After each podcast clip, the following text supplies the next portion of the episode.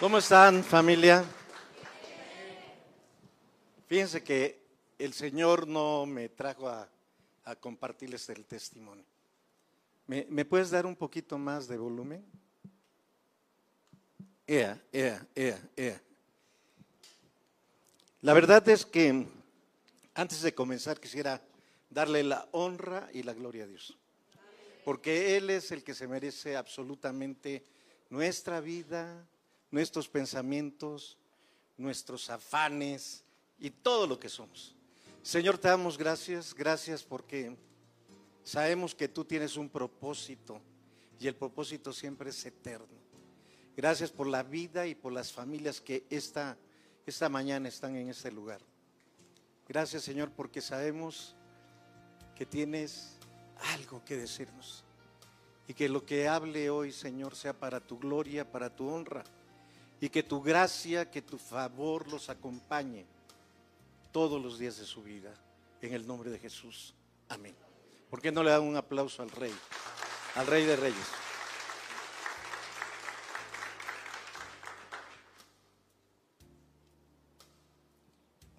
Hoy quiero hablarles de una de las mentiras más conocidas acerca del pecado. Normalmente no se habla del pecado, y menos en un altar. ¿Y saben por qué no se habla? Porque queremos siempre sobarle el corazón a la gente y eso no debe de ser así. ¿Puedo pecar y no tener consecuencias? Esa es una de las mentiras siempre poderosas. El pueblo de Israel tuvo el primer rey que su nombre era Saúl. Saúl por la desobediencia pecó para el rey, para, para su reino. Y pecó hacia Dios, ¿verdad? Esta, esta mañana recordando ese momento de, de Saúl, le pregunté al padre por qué. Y me dice que la desobediencia, la desobediencia media también es pecado. Entonces tenemos que estar preparados porque la desobediencia es pecado. Entonces Saúl peca y pierde el reino, así de fácil. Samuel le acompañaba y un día Samuel estaba llorando ahí en, en su lugar donde oraba. Y lloraba, lloraba, lloraba y le dijo Dios, pero ¿por qué lloras a Saúl? Si yo lo he desechado. Y eso es lo que, lo que me da mucho temor. A veces nos preocupamos tanto por vivir, por afanarnos, por vivir esta vida que no tiene límites en muchas áreas. Si al final de cuenta no somos nada. No somos absolutamente nada. Vivir la vida este día es lo mejor que Dios tiene para cada uno de nosotros. Porque dime, amados, ¿qué va a ser el día de ayer para tu vida?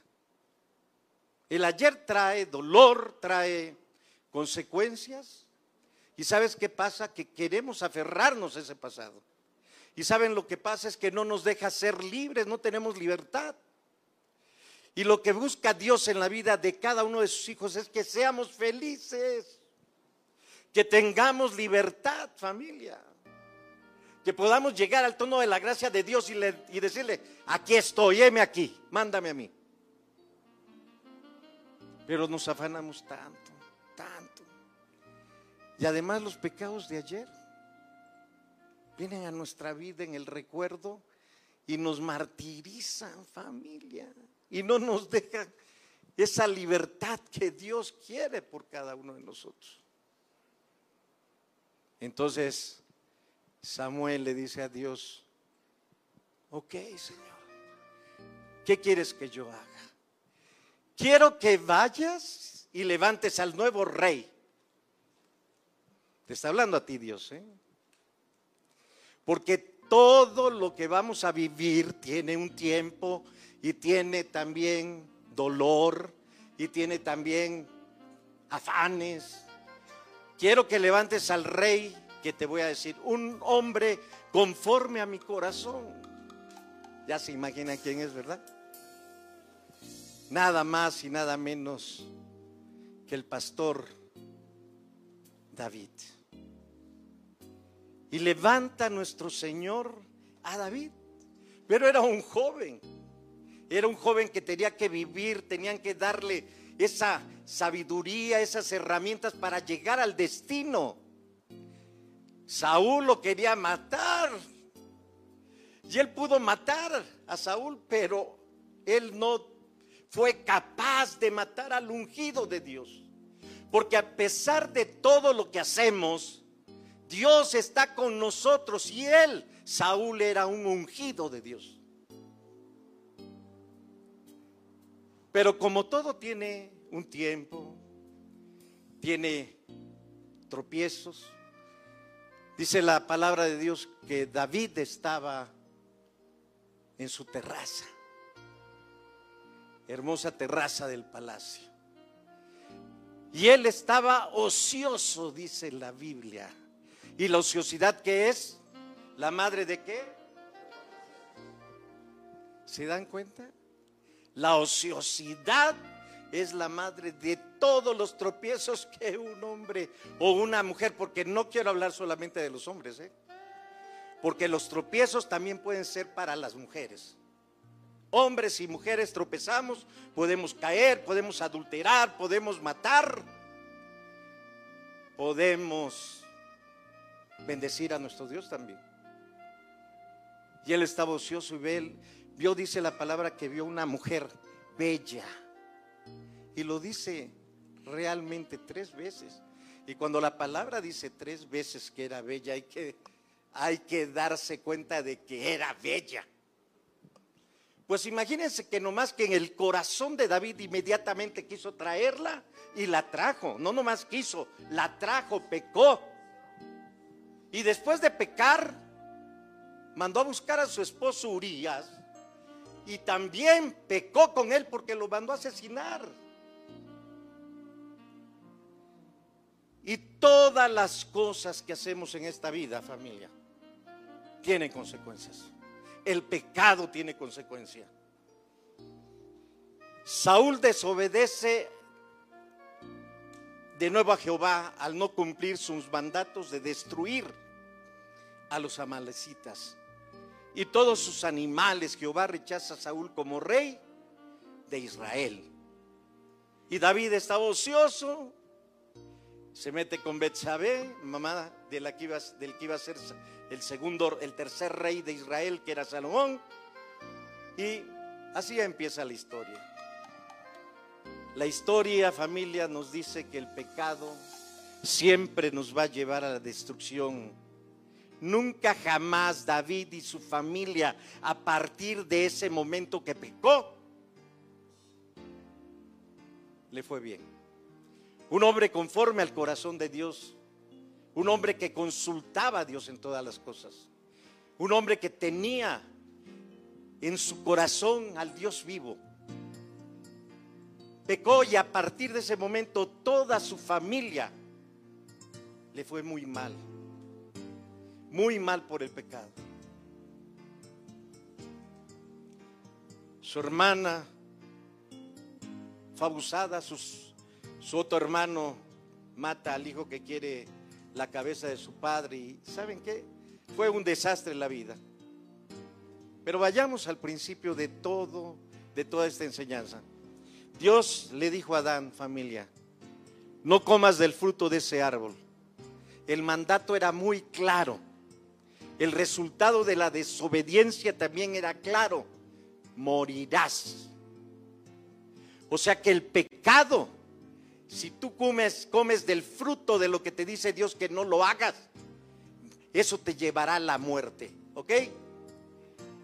Y Satanás siembra primero en la mujer la duda, con respecto a la bondad de Dios por haber dado una orden semejante y a su supuesto derecho divino de controlar su vida. Luego Satanás rebasó las consecuencias que Dios había establecido. Génesis 3:4. Entonces la serpiente le dijo a la mujer, no morirás. ¿Han escuchado eso? ¿Por qué? Eso no es cierto. Hazlo. Total, ¿para qué poquito? Yo les digo a nuestros varones que para mí esto, el mundo, lo que vivo cada día, es una pastelería. Y esa pastelería tiene tantas cosas buenas, pasteles buenísimos y todos y además deliciosos a los ojos. Pero cuando nosotros nos comemos de esa pastelería que es el mundo algo, nos vamos a empachar, tengan la seguridad. Y cuando usted se come eso, le está usted robando a Dios lo que Él le ha dicho que no debe de usted de hacerlo. Entonces, Adán le dijo, Adán ya Eva le dijo, no comas. Imagínense en un huerto lleno de frutos. Solamente uno era de Dios. Y el cual usted tenía que nomás pasar, pasar y verlo, solamente. Así es el diezmo, familia. Solamente nos dice Dios, hey, lo que es de Dios es de Dios. Pero le robamos también a Dios. No damos los diezmos como deben de ser. Siempre tenemos algo que esconderle a Dios. Y ese es el gran problema. Vean lo que dice Salmos 10, versículo 6 versículo 11 y versículo 13. El Salmo 6, 10 habla en tres ocasiones y señala por qué las personas desobedecemos a Dios. ¿Y saben por qué? Porque creemos que podemos hacer el pecado y quedar impugne. Y además sabemos que está mal y lo seguimos haciendo. Ese es el gran problema. Vayamos a la palabra. Dice el 16, piensan, jamás nos sucederá algo malo y estaremos para siempre sin problema. Eso es lo que pensamos. Vayamos al versículo 11. Dios en su corazón, Dios ha olvidado, ha encubierto su rostro y nunca lo verá el pecado no lo va a ver Dios, no los decimos y no lo repetimos y seguimos pecando. Y después vamos al 13. Y es porque en el 11 los malvados piensan que Dios no nos mira y que Él cierra los ojos y ni siquiera ve lo que hacemos. Pero en el versículo 13 dice, porque los más malvados desprecian a Dios y quedan impunes. Piensan que Dios nunca nos pedirá cuentas. Pero yo creo que Dios juzgará a cada uno por todas las cosas que hagamos, incluso por lo que hayamos hecho en secreto, sea bueno o sea malo. Miren lo que el enemigo nos hace creer. Mi pecado no será juzgado. Familia, lo que acabo de leer dice que Él, que tendremos un encuentro con Dios y seremos juzgados hasta por las cosas que hacemos en secreto, ya sean buenas o malas. El segundo punto que, que les quiero compartir es, no cosecharé lo que siembro. ¿Les digo algo? Yo aprendí desde muy niño, yo tengo 69 años, entonces se imaginan que tengo una larga vida. Pero de niño yo aprendí algo muy importante, que todo en esta vida se llama la ley de la compensación, que todo lo que hacemos, eso es lo que cosechamos. Entonces, si yo pienso que no cosecharé lo que siembro, estoy mal. Bueno, hay algunos que quieren cosechar donde no siembran nada. Pero yo creo que en esta vida siempre se siembra algo y todo tiene consecuencias, ya sean buenas o sean malas. Entonces, no cosecharé lo que siembro, sí va a haber cosecha y sí va a haber bueno o malo. Después, lo que yo elija hoy no traerá consecuencias futuras. ¿Saben qué? Que cuando era joven también le decía a mi papá, no, es que tú tienes la culpa de esto y del otro. Y, y no, familia. Siempre le echamos la culpa hasta a Dios. Cuando nosotros somos los que tenemos el poder de decisión. Si yo hoy quiero vivir una vida buena, la puedo vivir. Pero si quiero vivir una vida mala, también la puedo vivir. Pero no es la decisión ni de mi padre, ni de mi esposa, ni de mi pastor, ni de nadie. La decisión es de cada uno, familia. Entonces, todo lo que hacemos trae consecuencias, buenas o malas. ¿Y puedo jugar con fuego sin quemarme? Póngale la mano al foco. A ver si no se quema. Todo lo que tiene fuego trae consecuencias y te puedes quemar. Familia,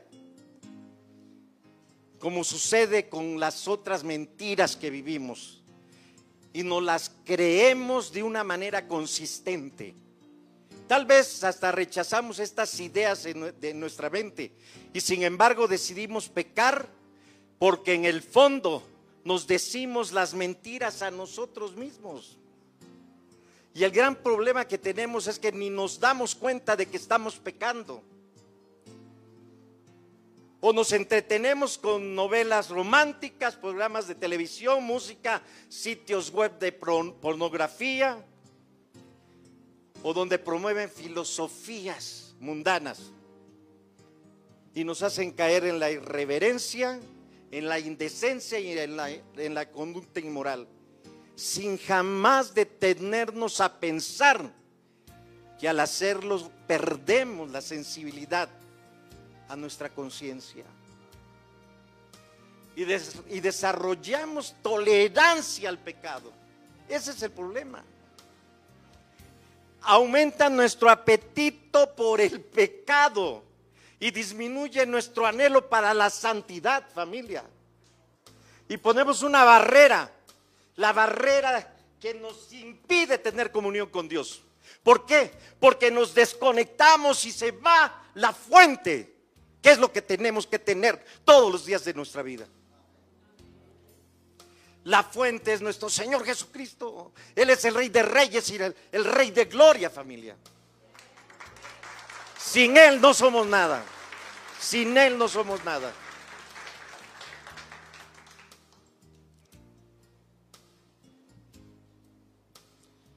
Esto no puede ser así, familia. El pecado trae consecuencia.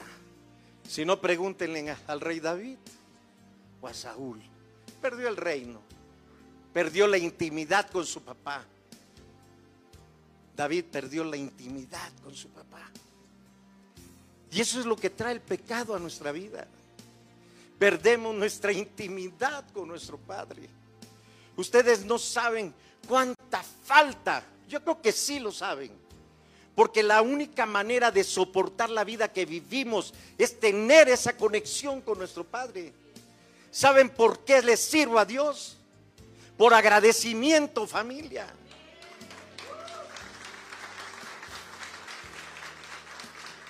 Imagínense cómo no agradecerle a Dios que me quitó el pensamiento de matar a un montón de hombres y de mujeres.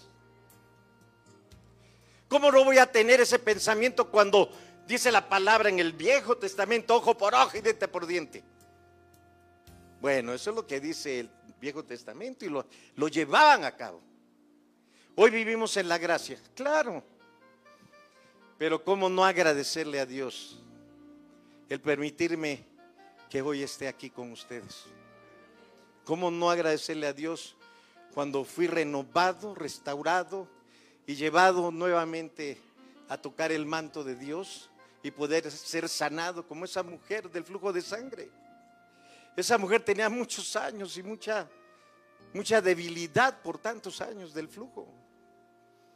Pero cuando nosotros nos damos cuenta que Dios es tan bueno y que Él nos puede levantar de la porquería.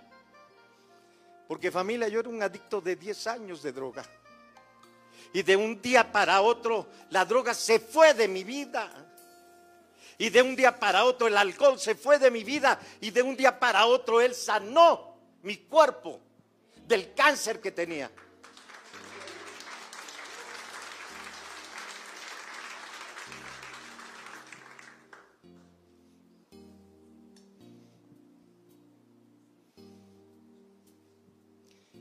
Familia, tenemos que cubrir nuestras decisiones para que nuestra esposa no se entere cuando pecamos. Familia, tenemos que cubrir nuestro teléfono con doble o triple seguridad para que mi familia no vea lo que escribo. Familia, tenemos que cubrir nuestra tarjeta porque también la usamos para, para hacer lo malo. Vean lo que dice Satanás.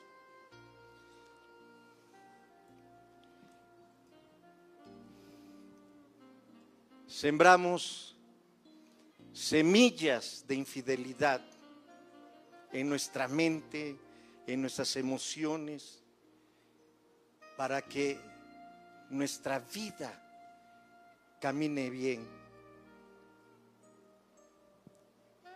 ¿Saben qué? Estamos desfasados, familia, por el pecado. Y te quiero decir que es mejor ser santo. Porque ser santo significa no cuidarse de nada.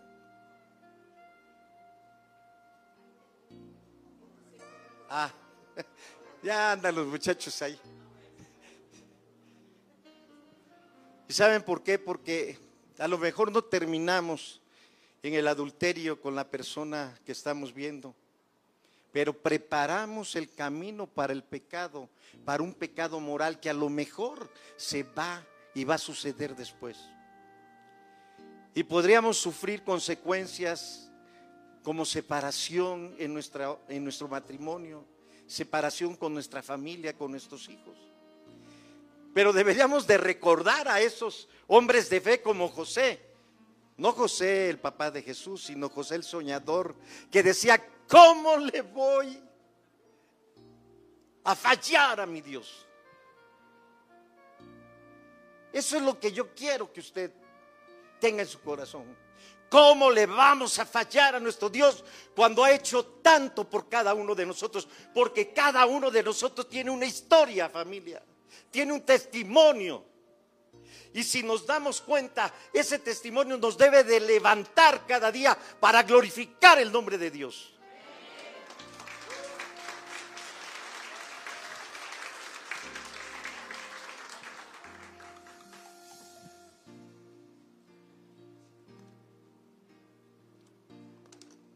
El gran problema, familia, es que recuerden que Satanás es mentiroso engañador. Y lo que Dios llama pecado para Satanás es divertido, es seguro, es inocente, es deseable, es insignificante. Es nuestro derecho, decimos cuando pecamos, legítimo e inevitable. Porque Satanás es el padre de la mentira. Y la verdad es que el pecado no es nada de eso, ¿eh? Por el contrario, la palabra de Dios nos dice, el pecado es peligroso. Escuchen, es peligroso. Vamos todo. Es peligroso. Es destructivo. Y destruye nuestra vida y la vida de nuestra familia. Cada lección que hacemos en el presente traerá consecuencias futuras, tarde o temprano las consecuencias de nuestros pecados nos alcanzarán. el, pecado siendo consumado da a luz la muerte. El versículo es Santiago 1.15. De esos deseos nacen los actos pecaminosos y el pecado cuando se deja crecer da luz a la muerte. Es lamentable familia que no siempre reconozcamos la conexión que existe entre nuestras elecciones naturales y carnales y las consecuencias involuntarias de nuestra vida, ya sean inmediatas o a lo largo. Puede ser hoy, puede ser mañana, puede ser a la tercera y cuarta generación, como lo dice la palabra. Además de hacernos crecer y de creer que podemos pecar y quedar impunes. El engaño de Satanás hace algo más. Vean lo que hace en Génesis 3:5. En el huerto del Edén, familia, le hizo esta insinuación a Eva. Dios sabe que en cuanto comas del fruto, se les abrirán los ojos y serán como Dios, como el conocimiento del bien y del mal. Lo que Satanás en realidad sugiere que sea cual sea las consecuencias que cosechemos, el placer y los beneficios que se disfrutan por hacer lo que se nos antoje, vale la pena. Familia, esa es la realidad. La realidad es que el pecado tiene muchas consecuencias y, y nosotros creemos que 10 minutos de placer vale la pena. Y eso es lo que realmente hacemos. Cuando pecamos no nos damos cuenta de que Satanás sabe y conoce cada pensamiento que tenemos. Él no es como Dios, pero Él sabe en qué lugar estamos. Eva lo creyó y también nosotros. Después de todo, si no creyéramos que íbamos a sacar algún provecho de ese fruto del pecado, ¿por qué elegimos pecar? Les quiero preguntar algo. ¿Ustedes aman a Dios con todo su corazón? ¿Sí? ¿Ustedes aman a Dios con toda su alma? ¿Ustedes aman a Dios a todo? Entonces, ¿por qué pecan? Ese es el problema. Entonces, ¿por qué seguimos haciendo lo malo delante de los dioses? Y no importa que, que seamos cristianos, familia. ¿Y por qué se los digo? Porque yo también peco. Y yo soy pastor y, tengo muchos. Mucha, ahora sí que muchas ovejitas en el redil, pero también peco. Cuando salgo de acá y me subo al carro y alguien me dice que estoy mal, le quiero decir hasta de lo que se va a morir, en lugar de decirle, Señor, ayúdale, Señor, bendícele. El temperamento no nos deja, familia, y por eso pecamos. Y por eso hacemos cosas que no le agradan a Dios. Pero para Dios no hay pecados ni chicos ni grandes, olvídense. Para Dios el pensarlo es suficiente. Para Dios pensarlo es suficiente. Según Hebreos 11:25, el pecado produce placer por un instante. Le digo, bueno, 10 minutos. Ahí se los dejo, algunos 5. Pero bueno, familia, ahí se los dejo como ustedes quieran. Pero vean lo que dice el apóstol Pablo. Él está hablando a los hebreos en, en, en Hebreos 11:25. Que regresen a su fe y que no regresemos a esas antiguas costumbres que tenemos, que teníamos. Dice, prefiero ser maltratado con el pueblo de Dios a disfrutar de los placeres momentáneos del pecado. Sin embargo, él pecó al final. El pecado al final impondrá un pago devastador y no hay excepción. El pecado roba el gozo. Dice el Salmo 51, 12. Restaurará en mí la alegría. Restaura en mí la alegría de tu salvación. Fíjense con qué clamor el salmista le está diciendo a Dios, restaura por favor, restaurame, restaurame como a ese siervo que clama en el desierto. He pecado, pero restaurame esa alegría que tenía. ya que esté dispuesto a obedecerte, porque somos desobedientes. Desobediente. El pecado destruye la confianza. Primera de Juan 3:19. El pecado acarrea culpa, pues reconozco mis rebeliones día y noche y saben qué, me persiguen, me atormentan. El pecado nos atormenta familia. El pecado nos somete al dominio de Satanás. Segunda de Corintios 2:10.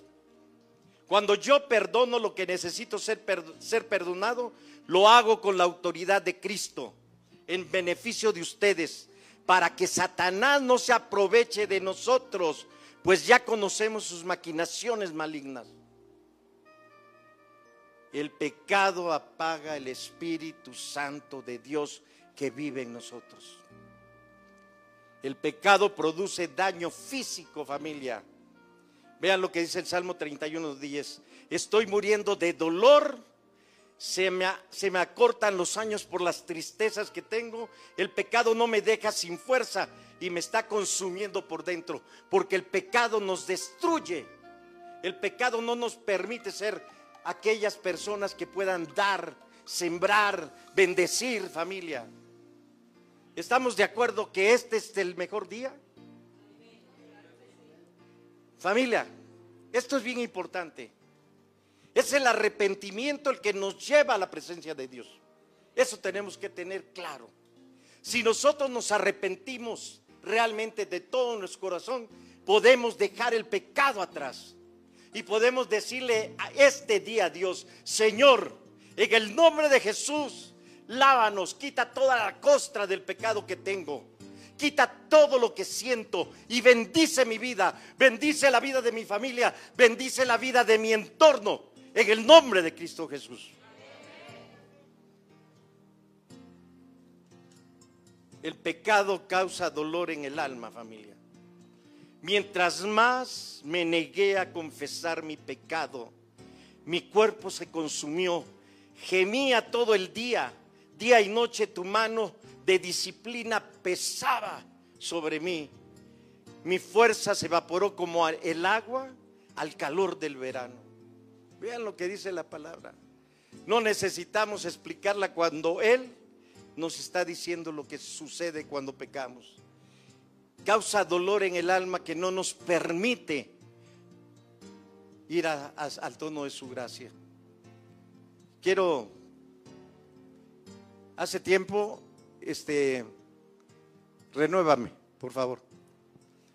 Hace tiempo, cuando yo llegué a Cristo, viajaba de la Ciudad de México a la Ciudad de Puebla en un carro que tenía, y esta alabanza, Alguien me la regaló en un cassette. Estamos hablando de hace 20 años. Y recuerdo que puse esta alabanza. Y en ese momento yo tenía en mi cara, en mi, en mi vida, tantos pecados, tantas cosas por qué pedirle a Dios. Un poquito más de pista. Por tanto que pedirle a Dios. Y recuerdo que tomé el volante y salí a la carretera. Y desde que escuché estos acordes, empecé a llorar para decirle esto a, mi padre. Renuévame, Señor Jesús. Ya no quiero ser igual. Si se lo saben, renuévame, Señor Jesús. Pon en mí tu corazón, porque todo lo que hay dentro necesita ser cambiado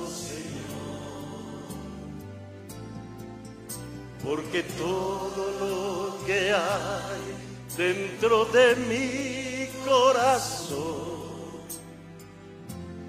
necesita más de ti.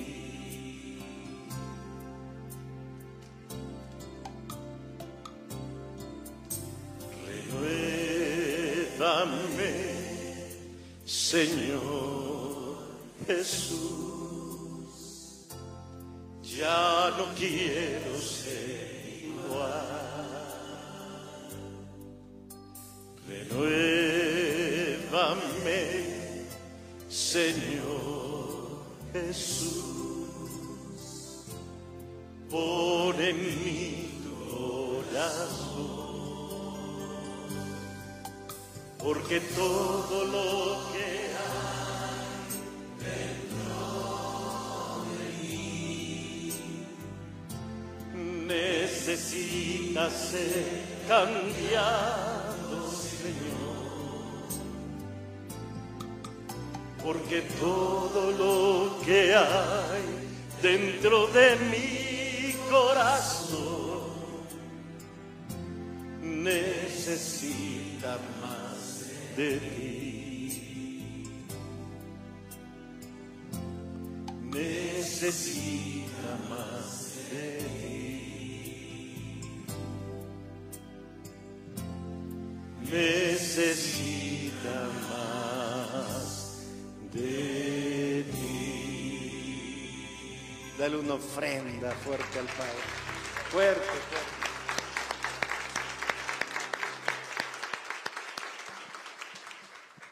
Pueden sentarse, familia.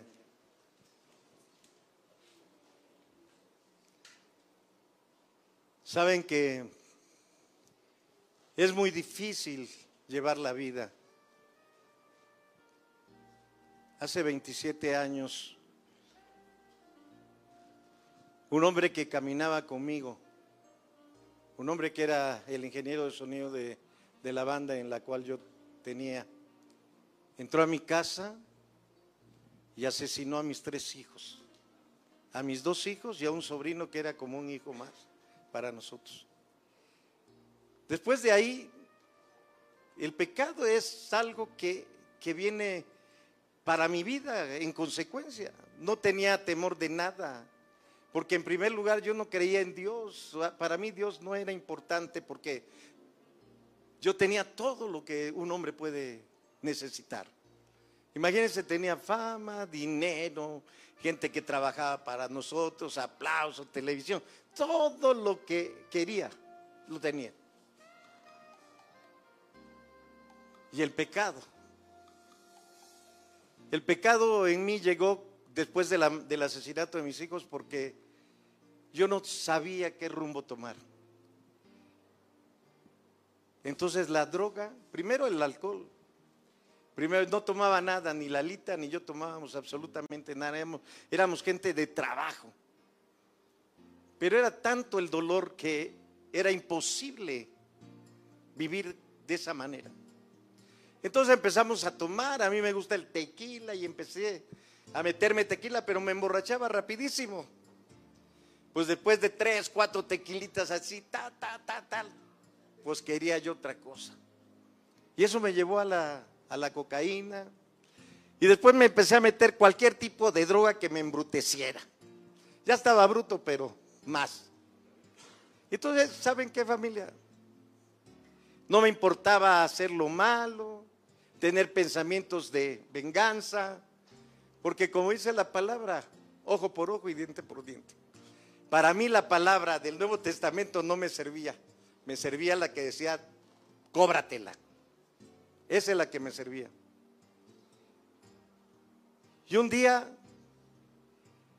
cuando e- era un alcohólico y un drogadicto y un enfermo, realmente enfermo, alguien tocó a la puerta de mi corazón. Ese día era un cumpleaños mío y estaba drogado y estaba también alcoholizado. Ese día llegó una persona a mi fiesta en mi casa y me dijo que Dios me amaba y yo casi lo mato a ese señor o a esa persona. Y le dije, ¿cómo crees que Dios me ame? Dios me ama. No, salte, salte de acá. Pero él no se fue. Él se quedó en la fiesta y muchos, muchas horas después regresó para despedirse de mí. Y cuando se despide de mí, me dice, Abelardo, quiero despedirme de ti. Le digo, órale, ya, se me había olvidado hasta su cara. me abrazó y me dijo algo que nunca se me olvidó. Cristo te ama. Amados, en ese momento yo sentí que algo tocó mi vida. Porque en ese momento yo le, hice una pregunta a esa persona, ¿tú crees que Cristo me ame realmente? ¿Tú crees que realmente pueda sanar a este hombre que pesaba 65 kilos y que tenía una cara de drogadicto porque eso era lo que yo era? Y él me dijo, Cristo te ama. Y esa noche, en esa absurda vida que traía de droga, de alcohol, escuché la voz de Dios que me dijo, tira la droga. Y les digo una cosa, tirar 10 mil pesos porque era lo que yo tenía en la mano, era una onza de droga, tirarlas me costaba mucho trabajo. Pero yo tomé esa noche la decisión más importante de mi vida. Esa noche yo tiré esa droga esa noche tiré el alcohol que tenían, como 3, 4 de la mañana, ya estaba acabando la fiesta y yo acabé la fiesta. Y a partir de ese día, hasta el día de hoy, no he vuelto a tomar alcohol, no me he vuelto a, dar un pase, no he vuelto a fumar marihuana, no me he vuelto a meter LSD, ni tachas, ni nada de lo que me metía. Porque Dios tenía un propósito. Porque quiero decirles que Dios siempre tiene propósitos para nosotros en esta vida. Y yo quiero que hoy usted cuando salga pueda hacer lo que yo hice ese día. Ir y perdonar, ir y tirar la droga, ir y hacer que mi vida naciera nuevamente bajo la sombra y bajo las alas de mi rey y de mi Dios. Denle el aplauso, claro. Porque Él es el único que sana. Fuerte, fuerte.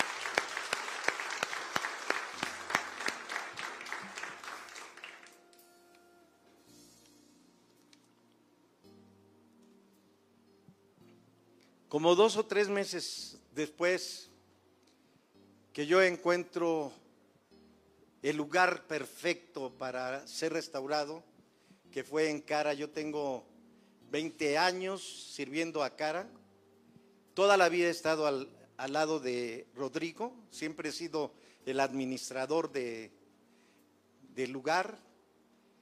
Veinte años después hoy me doy cuenta que ha valido la pena, porque lo mejor de mi vida es hoy.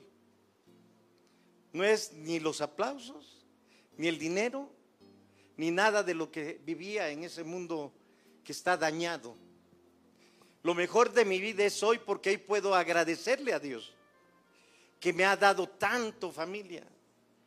Yo solamente comparto la palabra de Dios de hace 20 años. Y saben qué, Dios ha sido tan bueno que me ha llevado a lugares que ustedes ni se imaginan. Porque yo podía a Nueva York porque tocaba, o iba a Los Ángeles porque tocaba, o porque me invitaran a Miami a tocar o a, a hacer un programa de televisión. Y eso lo pagaban los empresarios que me contrataban. Y yo disfrutaba de todo eso. Pero con Cristo he viajado a donde no se imagina nadie. Pues es tan maravilloso Dios que me ha llevado, me ha rellevado a lugares donde iba y a lugares que no conozco y me ha puesto en lugares de privilegio. Por eso estoy agradecido. Por eso cuando Él tocó a mi puerta ese día y yo le dije, Señor, ¿crees que pueda ser salvo? Ese hombre me dijo, sí, créelo. Y esto lo digo porque tengo aquí unos nombres que nos visitan por primera vez. María Guadalupe, ¿quién es María? ¿Se puede parar? María Rosario, Claudia Dolores, Marco, Marco, Norma Angélica que conoce, que es cristiana, Claudia, Maximiliano también que conoce, María Guadalupe, que es católica, Rosario, amados, esto no, las religiones te separan, pero la relación con Cristo te une, te abraza, te acaricia el corazón. El tener una relación con Cristo es una caricia del corazón. ¿Y saben por qué se puede perdonar? Porque se encuentra el amor perfecto de Dios. Solamente por eso podemos perdonar. Porque ustedes se imaginan los pleitos que me aventaba con Dios. ¿Cómo voy a perdonar? Dime Dios, ¿cómo voy a perdonar? Tú puedes perdonar lo que sea porque sabes que tú eres Dios. Y tus pensamientos y todo es tan alto que yo no tengo nada que hacer en ese lugar. Y lo único que me dijo Dios, me tienes a mí. Me tienes a mí. Por eso el Señor está tocando a la puerta de tu corazón hoy. Dice la palabra que si alguien escucha su voz y abre la puerta, Él entrará y cenará contigo. ¿Quieres cenar con Dios? ¿Hacemos una oración juntos? Sí, adelante. Vamos, vamos a orar. Ustedes ahí donde están, pongan sus manos hacia ellos, pongan su mano derecha hacia ellos, porque si Dios los trajo a esta casa es porque algo tiene que hacer con ustedes, así como a mí me llevó a un lugar.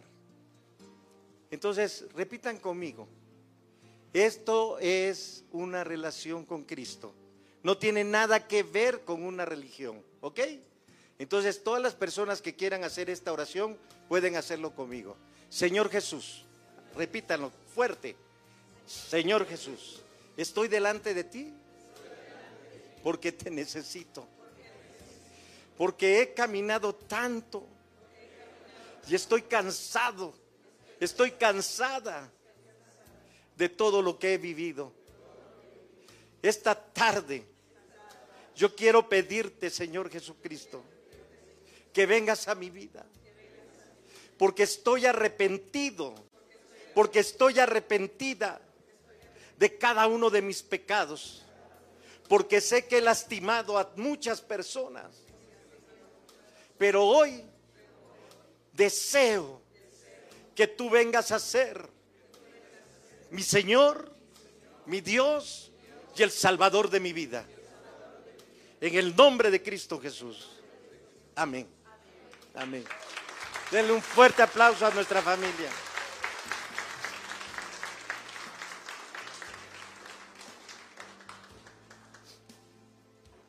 Quiero que me pongas, por favor, somos cuerpo. Quiero que se pongan de pie, por favor, familia.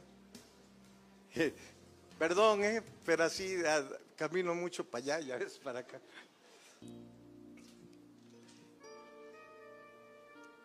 Esta alabanza la, la grabé hace algunos años atrás. Se llama Somos Cuerpo. Y realmente Dios lo que quiere es esto precisamente, que seamos una familia. Porque eso cambia la historia. Nuestra historia empieza hoy, familia. No es ayer, ¿eh? Nuestra historia para vivir una vida mejor es hoy. Y no es mañana, porque dígame, ¿quién puede comprar un minuto de tiempo más? Nadie. Pero hoy sí podemos abrazar a la persona que tenemos al lado. Abrácela, abrácela, abrácela. Y dígale que le ama.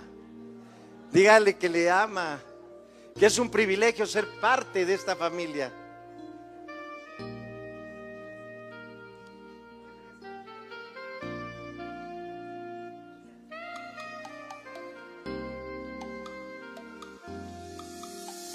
Recibí un nuevo corazón de Dios, corazón regenerado, corazón transformado, corazón que es inspirado por Jesús, como fruto de este nuevo corazón Hoy te doy la paz de Cristo, te bendigo mi hermano, cuál preciosa es nuestra comunión. Somos cuerpo, cántenle conmigo. Somos cuerpo, así bien ajustado, así bien ajustado, totalmente ligado, totalmente ligado, unidos, unidos, viviendo en amor, una familia donde no hay falsedades, viviendo en la verdad que expresa la gloria del Señor, una familia viviendo el compromiso del gran amor de Cristo. Necesito de ti, querido hermano. ¿Por qué no se toman de la mano todos? Ahora vamos a hacer algo mejor. Vamos a levantar las manitas hacia arriba. Y ahora díganle, recibí. Recibí un nuevo corazón de Dios. Eso es lo que está poniendo en cada uno de nosotros. Corazón regenerado, corazón transformado, corazón que es inspirado por Como fruto de este nuevo corazón este nuevo corazón.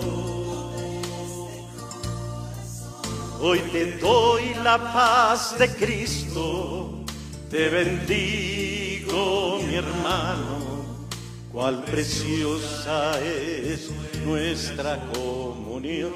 Ahora somos cuerpo, todos. Somos cuerpo, así bien ajustado totalmente ligado, unido, viviendo en amor, una familia donde no hay falsedades, viviendo en la verdad que expresa la gloria del Señor, una familia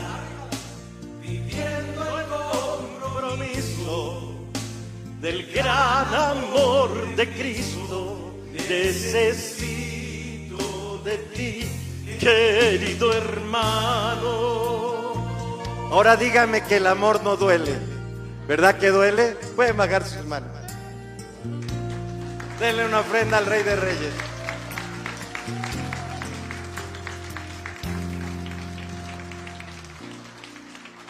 Amada familia, la verdad que es un privilegio haber estado con ustedes.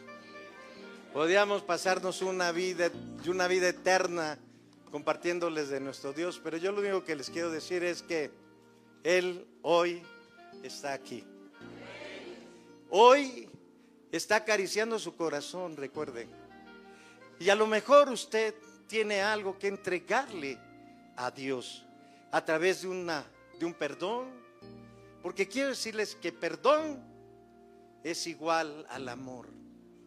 Entonces, si usted ama a alguien que a lo mejor no tiene esa conexión porque pasó una mosca y no le habló y ya se perdió hace 20 años, tome el teléfono. Amados,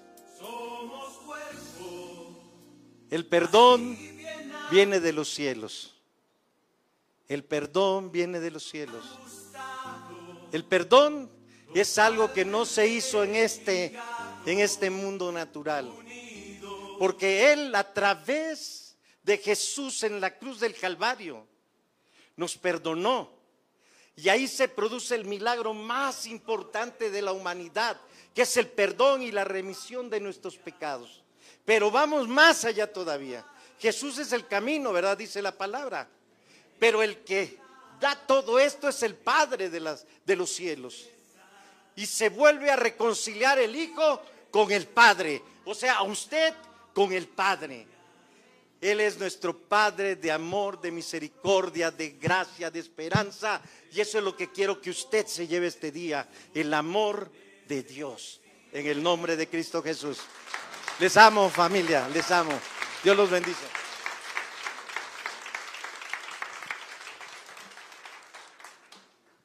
Muchas gracias, querido. Creo que tuvimos un, un, rato hermoso, precioso, y yo creo que si alguien sabe de perdón, pues son Abelardo y Lalita. Ellos sí saben qué es eso. Eh, tuvieron que, que pasar un, un, proceso supremamente duro que, que yo creo que, que difícilmente alguno de nosotros pasamos perder a sus dos únicos hijos de esa manera y a su sobrino. Y sin embargo, eh, pudieron perdonar. Hay un libro que escribió eh, Abelardo, Perdonar es fácil. Yo no tuve la oportunidad. Próximamente lo vamos a tener aquí. Yo lo leí hace ya algunos años. Es precioso, de verdad que lo toca uno en el corazón profundamente. Y después de leerlo, si uno no perdona, es que está llevado definitivamente, porque lo lleva a uno a perdonar. Entonces, a vivir en ese, en ese perdón, que es lo que Dios quiere, perdonemos a nuestros hijos, perdonemos a nuestros esposos, a nuestros hermanos, dejemos tanto rencor que eso la verdad no nos sirve para nada y sí nos amarga. Dios quiere que seamos felices. Y una fórmula para buscar la felicidad es a través del perdón. Pues estamos despedidos, querida iglesia. El martes tenemos oración, cuatro y media por Zoom. Me gustaría que más personas se vincularan. Ya tenemos un grupo grande que nos reunimos allí, pero es hermoso y de verdad que después de esa hora, uy, el día es precioso, es hermoso, es un día diferente. Entonces el martes cuatro y media y el miércoles aquí a las seis y media también los esperamos. Que Dios me los bendiga. Feliz tarde.